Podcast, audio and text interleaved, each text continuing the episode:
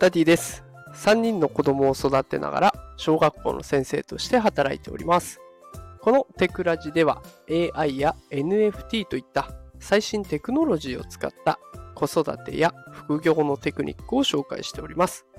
さあ今日はちょっとね、あのいつもと趣向を変えて読書をした、えーまとめをお話ししたいなと思います。タイトルは頭のいい人が話す前に考えていることを読んで分かった現代の危険な考え方というテーマでお話していきたいと思います。えー今ね、話題の本で頭のいい人が話す前に考えていることという本があります。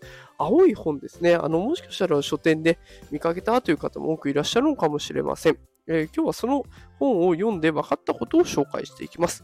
えーだらだら話してもしょうがないのでね、結論を先に伝えたいと思いますが、結論は、相手の上を行こうとする人は頭が良くない。これでございます。あの、この本では面白いことに一貫して相手のために考えるっていうことを伝えているんですね。で頭がいい話し方って私の中でイメージ的には相手を論破できるみたいなね、えーそういうイメージがあったんですけれども、そんなものは1ミリも書いてませんでした。だけど実用性抜群の一冊になってます。あの、詳細をね、語るのはちょっとやっぱりまずいと思いますので、大体の内容を整理しながらね、この結論に至った理由を紹介していきたいと思います。この本はですね、えー法則を押さえた上で思考法を伝えるっていう構成になってるんですね。で植物で例えるなら、最初に押さえる法則が根っこ。で、思考法は幹のような存在で、まあ、そこから咲く花は人それぞれみたいなところです。で、えーまあそこの中で大事なね、根っこの部分である法則、これがね、7つ紹介されてるんですね。この7つ、バーッと紹介します。1つ目、とにかく反応するな。2つ目、頭の良さは他人が決める。3つ目、人はちゃんと考えてくれてる人を信頼する。4つ目、人と戦うな。課題と戦え。5つ目、伝わらないのは話し方ではなく考えが足りないせい。6つ目、知識は誰かのために使って初めて知性となる。7つ目、承認欲求を満たす側に回れ。というこの7つがあるんですね。で、この中でもね、あの、1、4、5で話した、とにかく反応するなとか、人と戦うな、課題と戦えとか、伝わらないのは話し方ではなく考えが足りないせい。これはもう徹底して自分自身について書かれてるんですね。自分を抑えなさいとか、自分を見つめ直しなさい。で、ここから全ては始まると。で、その後に続く2番、3番、6番、7番。頭の良さは他人が決める。人はちゃんと考えてくれてる人を信頼する。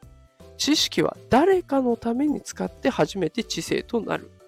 承認欲求を満たす側に回れ。これは逆に徹底して他者を意識することが書かれてるんですね。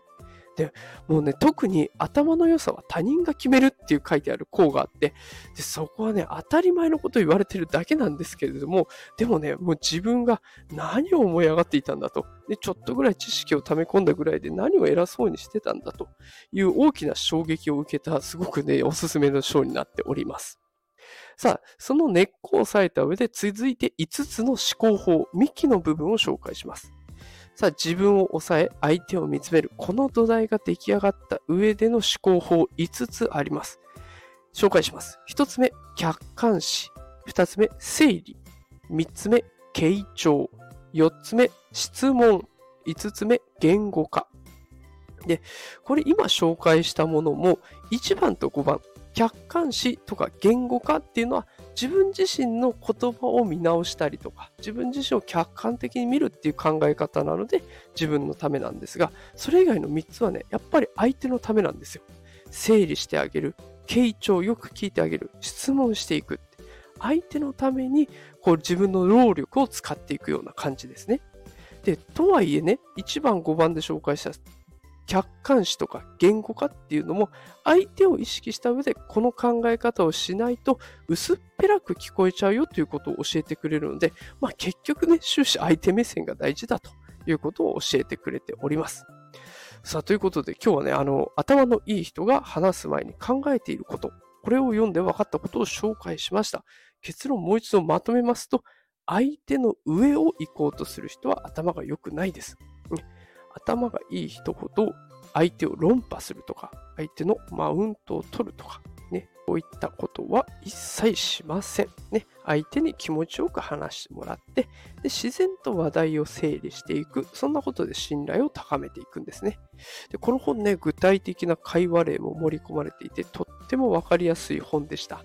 秋の読書にいかがでしょうかということで、今日は頭のいい人が話す前に考えていること、この本を紹介させていただきました。